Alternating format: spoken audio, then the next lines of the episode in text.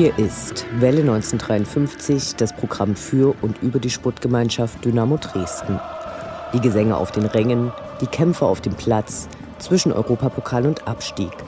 Wir berichten über die letzten Siege und Niederlagen, die nächsten Kämpfe, Interviews mit Spielern und Funktionären. Wir präsentieren unterstützenswerte Initiativen und interessante Neuigkeiten. Wir senden auf Coloradio Dresden und Welle1953.net.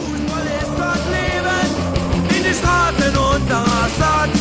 Schwarz-Gelb werden unsere Fahnen, wie sie noch keiner gesehen hat. Doch schon lang vor unserer Zeit, da gab es sie schon. Unseren Heimatverein mit langer Tradition.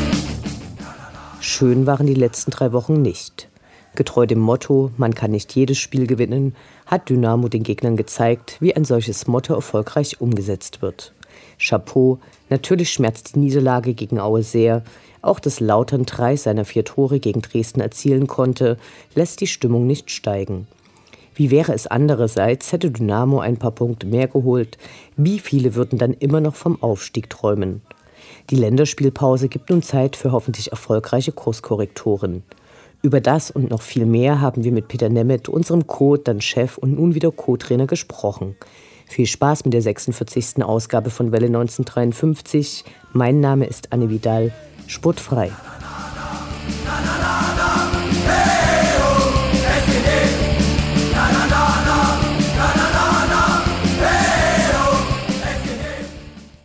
Das ist dein Inhaus. Kontermöglichkeit. Schnetzler, Schnetzler alleine. Schnetzler muss das Tor machen. Schnetzler, Tor, Tor, Tor, Tor.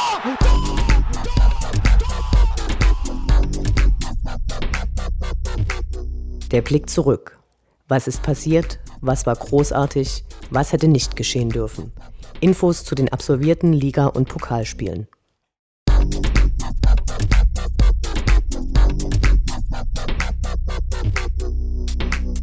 Fünfter Spieltag, 18. September, Sonntag 13.30 Uhr, SGD gegen den FC Erzgebirge Aue. Schwein gehabt. So war das Motto am ersten Spieltag der englischen Woche gegen Aue. Vor dem Spiel gab es lila Schwein für alle Fans. Rege wurde das Angebot von Ultras Dynamo angenommen, gegen einen kleinen Obolus für Erinnerungsfotos mit dem aufgeblasenen Dickerchen zu posieren. Obwohl so manche Erzgebirgler mit dem Abschuss des Tieres liebäugelten, feindliche Jäger kamen nicht zu ihrem Ziel. Im Stadion selbst hatten die Auer ordentlich Schwein.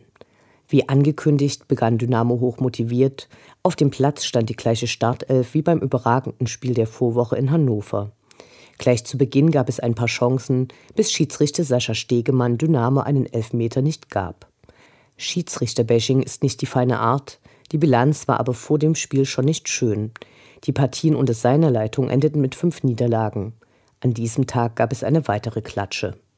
Der Schacht kam immer besser ins Spiel. Deren in hiesigen Gefilden besonders unbeliebte Torwart Mennel schien durch den ihm entgegenschlagenden Hass erst richtig motiviert und hielt leider alles.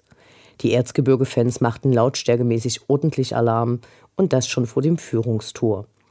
Im Dresdner Tor wehrte Marvin Schwebe auch einiges stark ab, bis nach einer halben Stunde ein abgefälschter Schuss traf.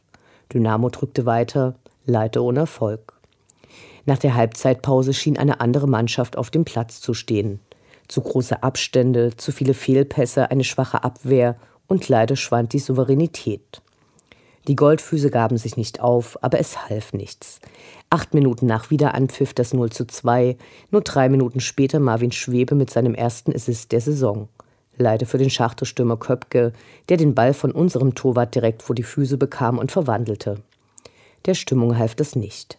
Im Dresdner Rund ließen die meisten die Köpfe hängen. Abgesehen vom K-Block, der lautstark unterstützte, kam nicht viel. Ein nicht unbeträchtlicher Teil der Zuschauer verließ vorzeitig das Stadion. Inakzeptabel. Ohne Nachspielzeit wurde abgepfiffen. aber das machte dann auch nichts mehr.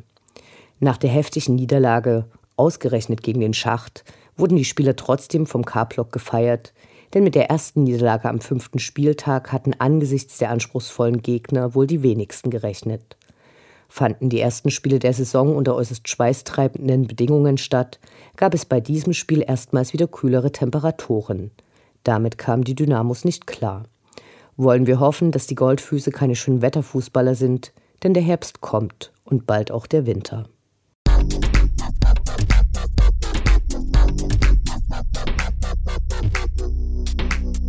Sechster Spieltag, 21. September, Mittwoch 17.30 Uhr, 1. FC Kaiserslautern gegen die SGD. Die Lauterer hatten zum Gastspiel geladen. Zuvor hatten sie noch erfolgreich ihren letzten Tabellenplatz gefestigt. In fünf Spielen lediglich ein Tor zu erzielen, ist extrem mager. Im Stadion gab es anbetrachts dieser Umstände und der ungünstigen Anstoßzeit überwältigend viele leere Plätze. Nur knapp 20.000 waren im Fritz-Walter-Stadion, das immerhin knapp 50.000 Plätze bietet. Der immer wieder beschworene Mythos vom brennenden Betzenberg bekommt mehr Risse, als den FCK-Fans lieb sein kann. Die Polizei hielt sich diesmal zurück. Die strikte Gästefan-Trennung war Rhabarber, weil die Wippheim-Gäste ihren Weg durch die Gästefans nehmen mussten. Naja. Vor den Gästeblöcken wurde zunächst darauf geachtet, dass man nur in den auf der Eintrittskarte aufgedruckten ging. Als die aktive Fanszene eintraf und dazu aufrief, gemeinsam aus dem mittleren Block zu unterstützen, war der Wechsel in den Sitzplatzblock aber kein Problem mehr. In dem lagen noch die Anleitungen der Stuttgarter zu deren Choreo vom vergangenen Wochenende auf dem Boden. Auf Wunsch des Gastgebers hatte der Verein den Bier- und Wurstverkäufern ein paar SGD-Aufstiegsschutz geschickt. Nette Idee, aber ein skurriler Anblick. Alle Dynamo-Fans hatten nur einen Wunsch, dass die Klatsche gegen Aue vergessen gemacht würde. Nun ja, dieser wurde nicht erfüllt.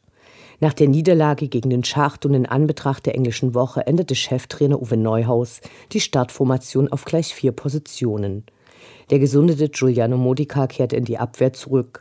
Manuel Konrad, Niklas Kreuzer und Stefan Kutschke begannen. Die Goldfüße schienen nahtlos an ihr Spiel gegen den Schacht anzuknüpfen und ermöglichten den Teufeln nach einer Viertelstunde den Führungstreffer. Viele Fehlpässe, eine ausbaufähige Verteidigung, ein schwacher Sturm. Größte Aufregung vor der Pause ein Gerangel, bei dem Stefan Kutschke sich nicht unter Kontrolle hatte. Eine wohl nur in Zeitlupe und auf den heimischen Bildschirmen nachzuvollziehende Aktion blieb wundersamerweise straffrei. Die Hoffnungen auf einen anderen Verlauf der zweiten Halbzeit konnten die Goldfüße nicht erfüllen. Gleich in der 51. und 55. Minute Gegentreffer 2 und 3. Dynamo gab sich zwar nicht auf, Einige schöne Spielzüge, dann wieder schnelle Ballverluste, überhaupt kein Selbstvertrauen mehr. Aufbau Gegner West. Die Niederlage an einzelnen Spielern festzumachen wäre ungerecht. Das wurde zusammen verbockt. Die letzten beiden Niederlagen in Folge lagen eine Weile zurück, denn die gab es im April 2015, als Dynamo zunächst gegen Fortuna Köln zu Hause und dann auswärts gegen Duisburg verloren hatte. Damals aber nicht zweimal 0 zu 3. Naja. Einzig die Auswärtsfahrer konnten mit ihrer Leistung überzeugen.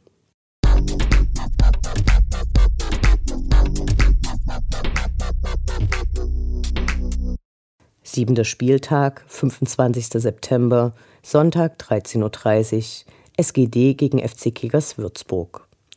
Nach den 2-0 zu 3 Niederlagen hofften alle, wenn nicht auf einen Paukenschlag, so doch auf einen versöhnlichen Abschluss der englischen Woche. Die Stürmerrotation hat sich beim Trainer durchgesetzt. Gegen die Würzburger Kickers stand wieder Paco Testroth in der Startelf. Im Gegensatz zum erfolglosen Spiel in Kaiserslautern standen Ayas Ausmann, Yannick Müller und Lumpi Lampertz wieder auf dem Platz. Auf der Position des Torhüters gab es keine Änderung.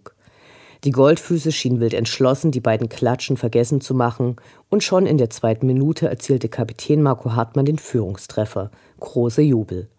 Kickers Trainer Hollebach nölte, hatte der Schiedsrichter doch ein unbeabsichtigtes Handspiel vor dem Tor nicht geahndet. Uns ist das egal. Nach munterem Schlagabtausch wurde die Partie ruhiger. Mit dem Führungstreffer von Dynamo ging es in die Pause.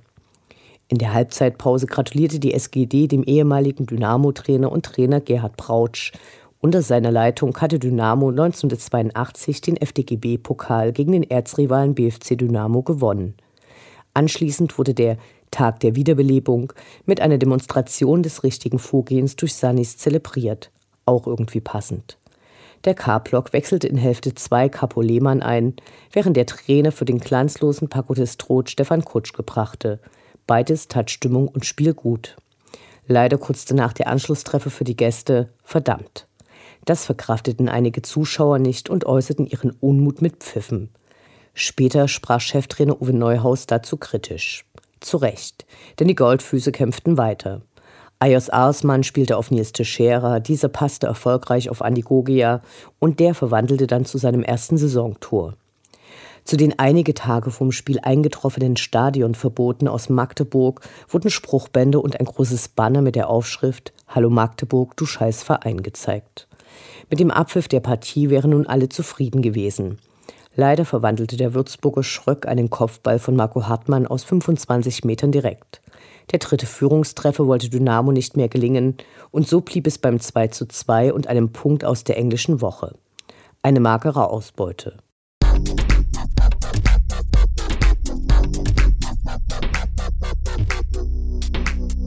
Achter Spieltag, 30. September, Freitag 18.30 Uhr, SV Sandhausen gegen die SGD. Eine neue Begegnung zwischen dem SV Sandhausen und Dynamo im Stadion im Hartwald.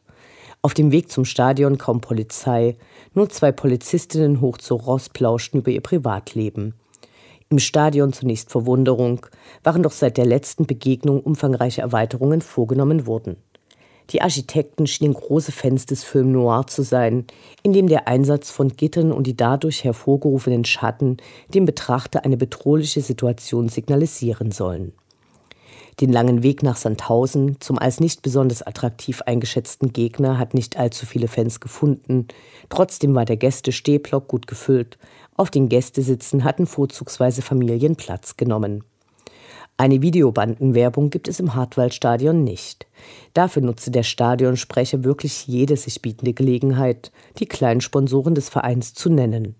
Fast schon lyrisch die Erwähnung der Temperatur. Zitat die Rasentemperatur wird Ihnen präsentiert vom Modehaus Kraus. Während die Schlagerhymne von Sandhausen eingespielt wurde, wurden auf dem Rasen vier große Fahnen geschwenkt, davon eine mit dem Konterfei von Che Guevara, Eigentum des Fanclubs Veteranen. Auf dem Rasen gab Niklas Hauptmann sein Startelfdebüt, Marvin Stefaniak wurde nach muskulären Problemen nicht eingesetzt. Paco Testrot blieb zunächst für Stefan Kutschke auf der Bank. Ein ganz schlimmer Anfang, der nichts Gutes vermuten ließ. Schon in der dritten Minute gab es den ersten Kopfball der Gegner, der nur an der Latte scheiterte. Denn die Dresdner Abwehr bewegte sich in dieser Situation nicht. Nach acht Minuten dann das erste Tor für die Sandhausener, in der 17. Minute dann das zweite Tor, das auch den Endstand markierte. Kurz vor der Halbzeit dann noch eine Szene, wo Marvin Schwebe großes Glück hatte, keine rote Karte und einen Elfmeter zu bekommen. Einige mutmaßten, dass dies eine, wenn auch misslungene Aktion war, um Patrick Wiegers nach zehn Gegentoren in vier Spielen endlich eine Chance zu geben. Mit Ruhm bekleckerte sich keiner unserer Goldfüße. Sandhausen war schneller, kämpferischer, direkter. Dynamo zeigte in allen Bereichen Baustellen. Ungenaue, langsame Pässe, lange Bälle nach vorn, gefühlt jedes Kopfballduell ging verloren, die Abwehr patzte. Es war nicht schön. Im Gästeblock derweil die von Cheftrainer Uwe Neuhaus eingefutterte Unterstützung ohne Pfiffe und auch die Trompete war wieder einmal zu hören. Die Sandhausener Fans waren nur gegen Ende des Spiels mit leisem Gesang zu vernehmen. Ihr Supput beschränkte sich auf den Gebrauch der in allen Heimbereichen ausgeteilten Klatschpappen. Hübschester Moment dieser Auswärtsfahrt war ein Flitzer, der in der Halbzeitpause an einem Gewinnspiel teilgenommen hatte und danach über das ganze Feld lief, um mit allen sich erwärmten Dynamo-Spielern abzuklatschen, bis er am Rand dann glücklich grinsend von zwei Utnern, die ihn um zwei Köpfe überragten, abgeführt wurde. Dafür gab es anerkennenden Beifall. Nach dem Spiel blieben Dynamos Spieler lange am Mittelkreis stehen, bevor sie sich doch noch zum Gästeblock aufmachten und abklatschten. Nach gelben Karten hat die SGD 4 zu 2 gewonnen. Eine schwache Vorstellung gegen einen unattraktiven Gastgeber, der aber eins voraus hat. Sandhausen hat die zweite Liga in den letzten vier Spielzeiten gehalten, wenn auch im ersten Jahr nur wegen des Zwangsabstiegs von Duisburg. Wir fragen uns, was beim Spiel gegen den Schacht passiert ist. Seitdem scheint die Mannschaft nicht mehr sie selbst zu sein.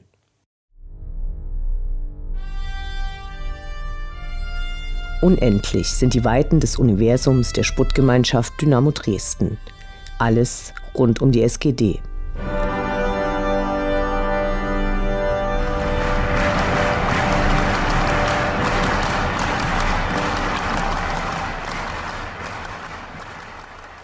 In den Herbstferien findet im Fanprojekt bereits zum siebten Mal der Ultras Dynamo Fahnenmalwettbewerb statt. Wer Lust hat, eine eigene Fahne zu gestalten, kann am 10., 11. und 13. Oktober zwischen 12 und 20 Uhr ins Fanhaus kommen.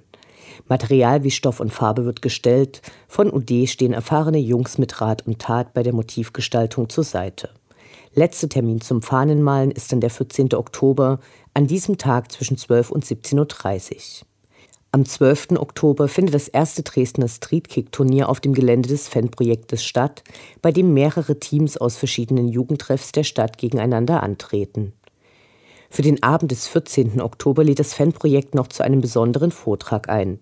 Unter dem Titel Kairo 2011 Vom Stadion zum Tahrirplatz wird es einen Erlebnisbericht eines Augenzeugen geben, der über die Ultragruppen sprechen wird, die 2011 am arabischen Frühling in Ägypten beteiligt waren und für ihre Kritik am Regime von Mubarak Repressionen erfahren mussten.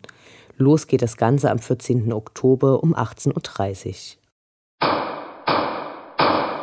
Paragraph 1. Die Würde des Fans ist unantastbar. Schön wär's. Fußball als Experimentierfeld. Über Probleme im Spannungsfeld zwischen lebendiger Fankultur, Kommerzialisierung und staatlicher Repression.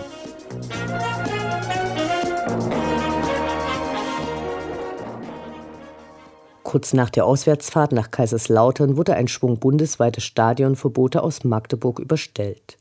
Bisher 67 Dynamo-Fans haben ein standardisiertes Schreiben erhalten, bei dem nur die Adressaten nicht identisch sind. Drei Jahre dürfen die Betroffenen nun kein Fußballspiel der ersten vier Ligen besuchen. Lapidar wurden sie informiert, dass polizeiliche Ermittlungsverfahren gegen sie laufen. Da das Stadionverbot eine präventive Maßnahme sein soll, muss dafür auch keine Verurteilung für begangene Straftaten vorliegen. Hierfür langt zunächst die spieltagsbezogene Aufnahme der Personalien.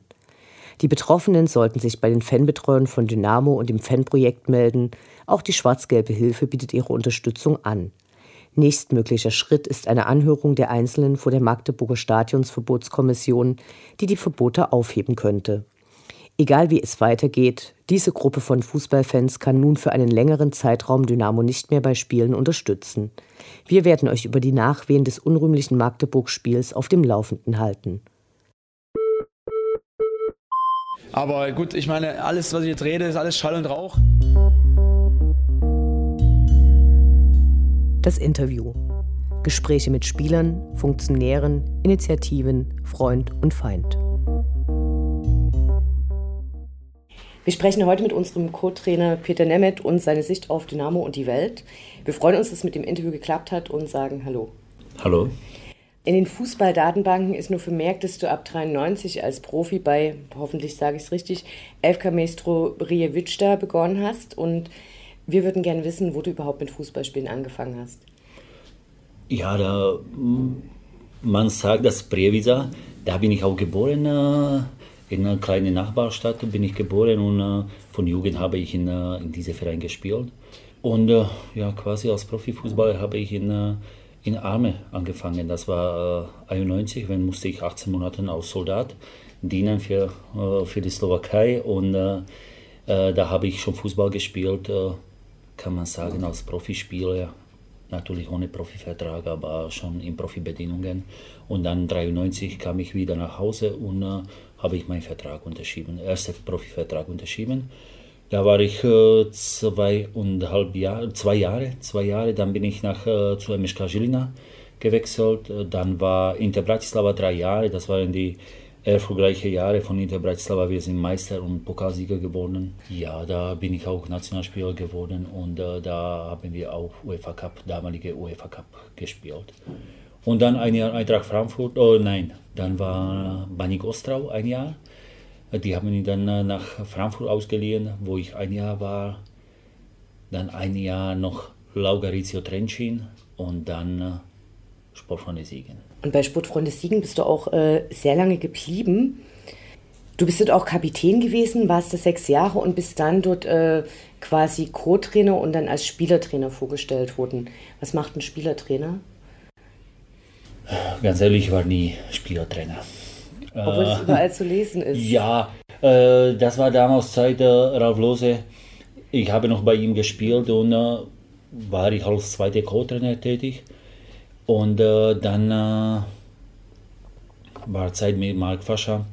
Der, die haben ihn entlassen und ich bin die sechs Spiele als Trainer äh, tätig. Oh, ich war tätig als Trainer, aber ich habe nicht mehr gespielt. Ich war nur auf Bank und äh, habe die Mannschaft geführt. Und nach äh, dieser Saison äh, sind wir abgestiegen, sportlich abgestiegen in fünfte Liga wegen Insolvenz und äh, da bin ich schon äh, nur als Trainer tätig. Wann hast du dich entschieden, eine Karriere als Trainer einzuschlagen? War das was, was dir immer klar war, schon als Fußballer, oder hast du außerhalb des Sports während deiner Jugend noch eine Ausbildung gemacht?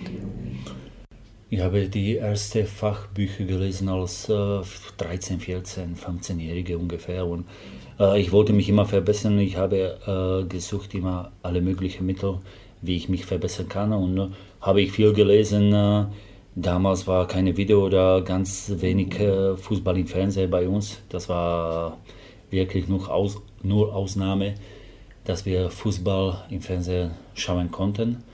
Und äh, dann als 21 oder 22-Jährige habe ich schon meinen ersten Trainerschein gemacht. Welche Aspekte magst du besonders an der Trainerarbeit? Alles. nee, ich, ich habe keine, keinen Bereich, das mag ich und mag ich nicht. Einfach, Fußball ist äh, extrem komplex und äh, äh, ich mag einfach Fußball und äh, ähm, ich arbeite sehr gerne äh, auf dem Platz mit der Mannschaft, aber auch im Hintergrund mit, mit Videospielbeobachtung. Das macht mir einfach Spaß. Was hat sich deiner Erfahrung nach in den letzten Jahren geändert im Trainerberuf? Gibt es da Tendenzen? Ich bin nicht so erfahrener Trainer oder ich bin nicht so lange im Trainer, äh, Trainergeschäft, aber äh, wenn ich das vergleiche, Trainerstab damals, wenn ich noch Spiel, als Spieler aktiv war, dann Anfang, wir haben keinen äh, Torwarttrainer zum Beispiel. Und äh, heutzutage ist das ganz normal, dass jede Mannschaft schon in, äh, sagen wir, vierte, fünfte Liga äh, auch einen äh, Torwarttrainer hat. Und es sind viele Spezialisten momentan. Früher hat das immer der Cheftrainer gemacht mit äh, Co-Trainer. Alles, was äh, heutzutage machen sehr, sehr viele Leute. Lass uns zu den Sportfreunden Siegen zurückkommen. Im Oktober 2009 bist du da als Co-Trainer zurückgekommen und warst davor aber noch mal kurz für die zweite Mannschaft des Siegerländer A-Kreisligisten Bürbach äh, als Fußballer aktiv. Wie kam es dazu? Wolltest du es noch mal wissen oder? Nein, das war mein Kumpel war Trainer da und er hat mich angesprochen, dass ich, ob ich spielen noch will. Dann haben wir einmal haben wir ein bisschen längere Diskussion und haben wir gesagt, okay, dann mache ich das. Ich habe da gespielt, aber nicht viel, wirklich. Das waren zwei oder drei Spiele und da kamen die alten Verletzungen wieder raus und äh, ich konnte nicht mehr spielen. Deswegen habe ich gesagt, das war's und äh, habe ich die Karriere definitiv beendet. Und äh, nach der Entlassung des Trainers bist du noch mal kurzfristig Cheftrainer bei den Sportfreunden Siegen geworden.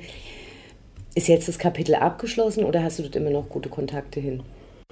Äh, die Kapitel ist abgeschlossen. Ich habe noch äh, ein, zwei Freunde, mit, dem, mit denen ich telefoniere regelmäßig aber das war es auch nicht. Ich habe keinen Kontakt zu Leuten, die die Arbeit der Versprochenen siegen.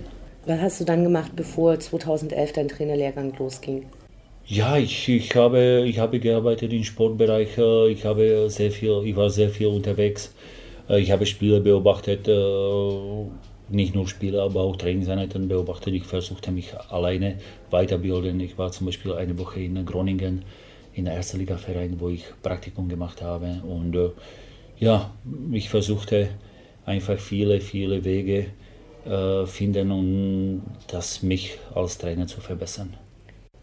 Du bist dann das erste Mal im September 2013 als Co-Trainer von Olaf Janssen zu Dynamo gekommen. Wie kam es dazu? Ja, ich, ich kam äh, genau am 16. September. Das kann ich mich gut erinnern, weil ich war der, unser Zeug war sagt, dass ich war sein schönstes Geschenk. zum seinen Geburtstag. Mein Hermenstreit, ich, kam zu seinem Geburtstag und der sagte, das war das war schlimmste Geburtstag in seinem Leben, wenn ich hier kam. Aber äh, das war das erste Mal äh, als Co-Trainer von Olaf Jansen. Und wie kamst du dem Kontakt zu Olaf Janssen? Dass er dich tatsächlich ausgewählt hat oder war das ein Vorschlag von Dynamo? Oder? Nein, wir, wir kannten uns, ich war Vorschlag von Olaf. Äh, wir haben uns kennengelernt, wir haben eine äh, gemeinsame Freundin und der hat uns zusammengebracht und der sagte, es könnte passen, ihr zwei zusammen irgendwann in Zukunft, wenn die Möglichkeit äh, gibt. Und wir haben auch mit Olaf sehr viel gesprochen über Fußball. Wir waren zusammen in der Türkei im Winter, wenn viele Mannschaften, deutsche Mannschaften oder ausländische Mannschaften da waren, haben wir Spiele beobachtet, Trainingseinheiten beobachtet, haben wir über Trainerarbeit sehr, sehr viel gesprochen und äh, da kam äh, vielleicht sechs, ja, sechs Monate später, sechs, sieben Monate später hat Olaf die Möglichkeit bekommen, bei Dynamo als Trainer zu anfangen und dann hat mich angesprochen und da habe ich Ja gesagt. Ähm, trotz der Beliebtheit von Olaf Janssen war nach dem Abstieg von Dynamo natürlich erstmal Schluss. Dein Vertrag war ausgelaufen. Was hast du danach gemacht? Ich war, ich war in der Schule, ich habe Englisch gelernt. ich habe Englisch gelernt, weil ich komme aus der Slowakei und damals, äh, wir konnten keine andere Sprache lernen, nur Russisch. Und äh, ich kam auch nach Deutschland als fast 30-Jährige, äh, 29, 29-Jährige war ich und ich konnte kein Wort Deutsch. Deswegen musste ich als 29-Jährige alles in Deutschland lernen. Das war extrem schwer für mich, äh, die neue Sprache. Ich war nicht der Jüngste und jetzt äh, neue Sprache, neue Umfeld, äh, ein ganz anderer Fußball. Das war extrem schwer damals für mich, aber ja, ich musste einfach durch. Und deswegen habe ich auch gesagt, als nächster Schritt in, in diesem Bereich möchte ich auch Englisch lernen. Im Februar 2015 wurdest du nach der Entlassung von Stefan Böger überraschend als Dynamos neuer Cheftrainer vorgestellt bis zum Ende der Saison. Wie lief das ab? Also einige haben sich gefragt, ob du noch auf der Gehaltsliste standest. Habe ich nachgeschaut, es war ausgelaufen. Ähm, ich habe auch so Rede gehört, aber ich habe Vertrag. Egal, ob wir die Klasse gehalten hätten oder nicht, äh, ich habe den Vertrag nur bis Saisonende. Nach Abstieg, äh, egal ob ähm, bei der Situation so oder so, ich hatte sowieso keinen Vertrag mehr. Und äh, da war ich in der Schule am Montag. Dann kam Anruf von, von Raul Minge, dass äh, Stefan Böger beurlaubt ist. Ob äh, ich mich vorstellen kann, wieder zu Dynamo kommen. Dann habe ich gesagt, sofort ja. Und wir haben uns getroffen und besprochen, wie es weitergeht. Und und äh, das war für mich klar, wenn ein Anruf von Ralf kam, dann sage ich ja sofort. Das war nicht zu überlegen. Nach der Entlassung von Stefan Böger gab es ja dann auch einige Veranstaltungen, wo Ralf Minge dargelegt hat, wie es äh, dazu kam, dass er eben beurlaubt worden ist. Und es wurde von Fehlentwicklungen in der Mannschaft gesprochen und du hast im Prinzip dann trotzdem noch eine relativ durchwachsene Saison durchgemacht. Was gab es da für Feedback währenddessen vom, vom Verein von Ralf Minge?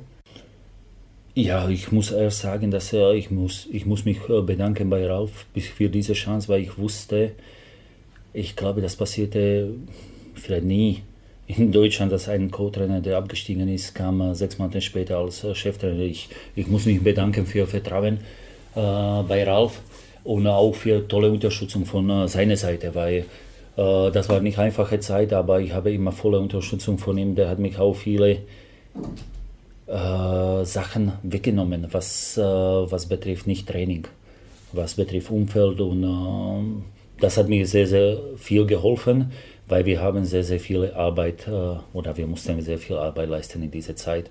Die Situation war nicht einfach.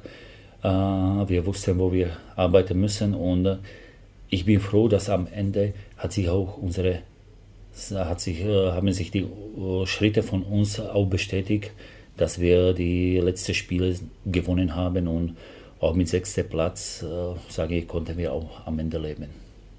Die nächste Überraschung gab, also man merkt es schon, du bist so ein Überraschungstrainer. Die nächste Überraschung gab es, als äh, dich Uwe Neuhaus zum Co-Trainer ernannte. Wie kam es dazu? Also, weil seine Verpflichtung stand fest, dass er als neuer Cheftrainer kommt. Die Saison war zu Ende und dann wirst du auf einmal wieder als Co-Trainer vorgestellt. Wie kam das? Ja, das muss ich sagen, wir haben auch mit, mit Rauf Anfang, von Anfang an klar gesprochen, die, äh, der Vertrag läuft bis Saisonende und dann schauen wir weiter, was äh, wie es läuft. Das war auch korrekt von beiden Seiten abgesprochen. Es wird so und äh, da kam Uwe. Ja, wir haben, wir haben uns schon gekannt. Ich habe bei ihm hospitiert äh, während des Fußballlehrgangs äh, bei Union Berlin. Und äh, ja, wir haben über Fußball gesprochen, über die Mannschaft, äh, über Spiele und äh, dann kam einfach von Uwe äh, Frage, ob ich mich vorstellen kann, mit ihm weiterarbeiten als Co-Trainer. Auf seiner Seite. natürlich ja gesagt. Ja, ich, ich, äh, ich schätze mich auch äh, diese Arbeit oder ich, ich komme immer gerne ins Stadion. Äh, Dynamo ist etwas Besonderes und äh, ich freue mich auf jeden Tag bei Dynamo. Wie sieht dein Arbeitsalltag aus? Also so ein ganz typischer Tag, wie läuft das ab? Ja, ich bin so gegen sieben, sieben Uhr morgen hier, jeden Tag. Äh, trinke ich meinen Kaffee mit, äh, mit Mike Hebenstreit, mit unserem Zeugwart, trinke mit Kaffee und dann geht los. Äh, vorbereiten wir Training, äh, wenn wir da sind und äh, ja, ganz normaler Ablauf. Dann äh, geht auf den Platz, Training vorbereiten, die Dummy stellen, Hütchen stellen, alles vorbereiten und dann geht los, Training. Heute haben wir zum Beispiel zweimal Training nach dem ersten Training Mittagessen und dann ist es unterschiedlich. Haben wir Videoanalyse oder bereiten wir Training vor, schauen wir uns äh, die gegnerischen Mannschaften an und ja, ist ganz, ganz unterschiedlich. Dann Training und Nachbearbeitung nach dem Training, äh, die Sachen speichern, was betrifft äh, Trainingsbeteiligung und so weiter und dann nach Hause. Gibt es eigentlich für den Beruf des Co-Trainers eine klare Beschreibung oder sind das Sachen, die du tatsächlich individuell mit Uwe Neuhaus absprichst, wer für welche Bereiche zuständig ist oder Ah, ich muss sagen, ich, ich lerne sehr, sehr viel von Uwe, äh, weil der sehr, sehr offen ist und äh, wir besprechen alle Sachen äh, und manche Sachen kommen automatisch. Ist Verteilung, ich kann nicht sagen, ich mache nur das und das, aber manche Sachen sind automatisch. Das ja, ergibt sich von alleine und manche Sachen besprechen wir. Du hast mal gesagt bei einer Veranstaltung, dass du nicht in der ersten Reihe stehen willst. Hat es nur mit deiner Abneigung gegen Pressekonferenzen zu tun oder gibt es da noch andere Gründe? Nein, äh, ich, ich mache auch ganz selten ein Interview, weil ich glaube, als ähm, ich, ich bin der Co-Trainer und äh, auch wenn Uwe sagte mir, ich habe freie Hand, ich kann jeden Zeit ein Interview geben, aber ich finde es besser, wenn, wenn ein Interview macht der Cheftrainer und äh, das, ich glaube, ist ganz normaler Ablauf. Aber heißt es, du kannst dir durchaus vorstellen, später in ein paar Jahren nochmal irgendwo Cheftrainer zu werden? Ja, mich interessiert jetzt diese Saison, was passiert in dieser Saison. Und in Zukunft, das ist alles offen. Äh, ich, ich muss noch viel lernen, das weiß ich. Und deswegen ich freue mich, dass ich mit Uwe arbeiten kann und darf, äh, weil äh, der ist sehr offen. Ne? Wir besprechen alle Sachen, was betrifft Taktik, Mannschaftsführung und so weiter. Äh, das ist schon für mich ja eine Universität, Fußballuniversität. Wenn, wenn, ihr sagt, ihr besprecht zum Beispiel die Aufstellungen, äh, wie geht es vor sich? Stellt Uwe Neuhaus dir vor, hier hört zu, das ist unser nächster Gegner, das waren die Videoanalysen, den und den würde ich aufstellen und sagst du, ja, finde ich gut oder sagst du, na, ich würde vielleicht was anderes probieren oder wie stellt man sich das vor? Wir haben kein, kein klares Muster, wir reden einfach, manche Sachen ergeben sich von alleine. Ausstellungen, ab und zu reden wir über ein, zwei Positionen, aber das ist nicht so, dass wir irgendwo streiten, auch wenn wir andere Meinung haben, aber, aber äh, wir stellen immer beste mögliche Aufstellung. Welches Verhältnis hast du zu den Spielern? Also ist es so, dass du als rechte Hand von Uwe Neuhaus dann so einen professionellen Abstand hast? Oder ist es auch so, dass vielleicht Spieler mal zu dir kommen, weil sie irgendwelche Probleme oder Fragen haben und da eher dein Feedback hören wollen? Ja, das ist unterschiedlich. Äh, klar, manche Spieler haben, äh, kommen zu mir, manche, manche nicht. Äh, das ist schwer zu sagen, diese Situation zu beschreiben. Es sind unterschiedliche Situationen im Spiel. Klar sind Spieler, die gehen lieber zu Co-Trainer als zum Cheftrainer mit Problemen. Dann versuche ich das zu klären. Sind andere Spieler, die gehen lieber zum äh, Cheftrainer. Ist unterschiedlich. Das ist auch, gibt auch kein klares Muster. Zurzeit läuft es ja nicht so besonders. Was muss deiner Ansicht nach passieren, dass es wieder besser läuft? Wir müssen die Punkte holen. Wir müssen die Spiele gewinnen, dann wird das besser laufen. Was muss sich dafür äh, innerhalb der Mannschaft ändern? Ja, in, in, in, äh, innerhalb der Saison ist man nicht immer oben. Das, das kommen so Phasen äh, bei jeder Mannschaft, dass äh, das Mannschaft drei, vier, fünf Spiele nicht gewinnt. Aber es ist wichtig, gerade in diesen Phasen äh, gut und hart arbeiten und äh, an sich selbst glauben, an die Mannschaft äh, gemeinsam rauszukommen. Aber wie gesagt, äh, ist das auch keine Überraschung, weil man kann nicht konstant äh, alle Spiele in der Saison gewinnen und immer konstant gut spielen. In einer Zeitung war zu lesen, dass du vor jedem Heimspiel die Linien auf dem Dynamo-Rasen nachziehst. Hm. Machst du es immer noch? Ja, das äh, äh, ist immer eine Linie, was, was wir machen da, wo Haupttribüne ist, plus die 9 Meter Punkte und, äh, und Elfmeter oder die drei Punkte auf äh, beide Elfmeter und Mittelpunkt. Äh, ist das irgendwo Tradition, äh, was wir haben mit unseren Zeugwarten im Stadion und wir halten auch diese Tradition weiter. Hast du noch andere Rituale vor den Spielen? Will ich nicht erzählen. okay, dann, dann will ich es vielleicht auch gar nicht wissen. Wie wichtig ist dir die Wertschätzung der Fans? Ich schätze mich sehr, sehr. Die Leute, die kommen jeden, jeden Spiel zum äh, ins Stadion. Ja, das ist einfach Wahnsinn. Das kann man nicht beschreiben. Ich war oft vorher als Zuschauer im Stadion, äh, weil äh, ich wohne in Berlin und von Berlin war das nicht so weit. Und ich war oft hier. Ich glaube, ich war überall im Stadion. Ich stand einmal auf in K-Block äh, während des Spiels. Ich wusste damals nie oder noch nicht, dass ich irgendwann zu Dynamo kommen kann oder darf. Und äh, ich war wirklich in alle Bereichen außer dem Gästebereich im Stadion. Und äh, die Atmosphäre ist fantastisch. Die Leute lieben Fußball. Natürlich hat das auch äh, andere Sachen, das haben wir erlebt nach äh, Abstieg, das ist die andere, andere Seite von Liebe. Aber das gehört auch äh, zum Fußball und ich liebe die Fans hier, weil die zeigen Emotionen. Die spielen nicht etwas, die zeigen, das habe ich immer nach dem Spiel Gefühl oder Feedback von den Leuten, wie die, wie die drauf sind ob war das gut oder nicht, oder ob die, ob da, ob die zufrieden waren oder nicht. Das, äh, irgendwo in diesem Stadion spürt man die Emotionen, äh, Gefühle von den Leuten. Du hast deinen Vertrag jetzt bis äh, zum Ende der Saison, während der von Uwe Neuhaus vorzeitig verlängert wurde. Gibt es da schon Gespräche oder Pläne? Und wir werden äh, später in Winterpause reden. Über in der Winterpause. Ja. Vielen Dank für das Interview. Wir wünschen dir weiterhin viel Erfolg. Danke.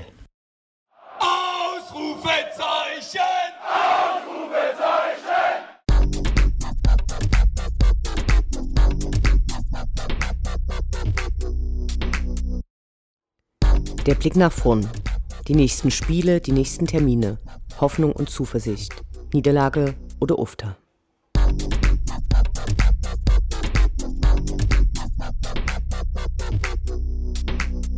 Neunter Spieltag, 15. Oktober, Samstag 13 Uhr, SGD gegen VfB Stuttgart.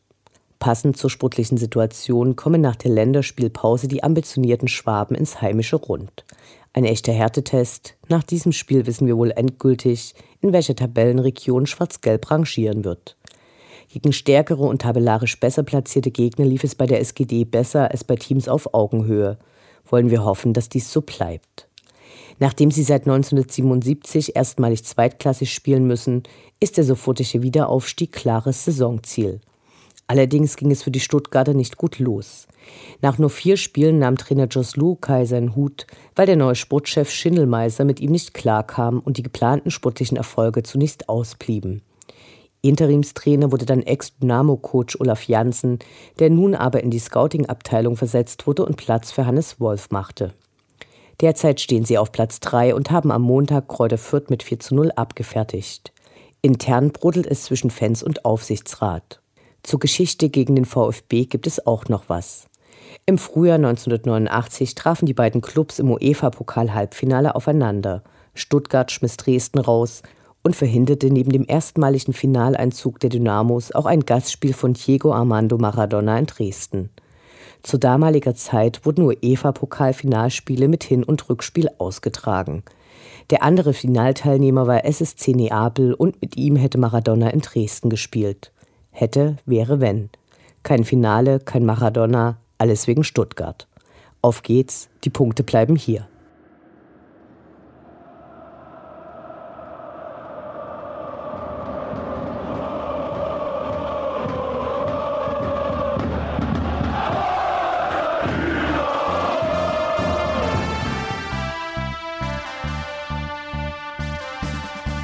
Das war Welle 1953, das Programm für und über die Sportgemeinschaft Dynamo Dresden.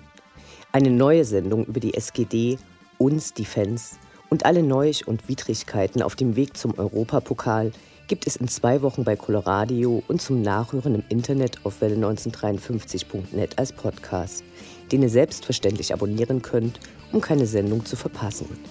Mein Name ist Anne Vidal. Auf Wiederhören. Bis zum nächsten Mal. Schwarz-Gelb in unsere Fahnen, wie sie noch keiner gesehen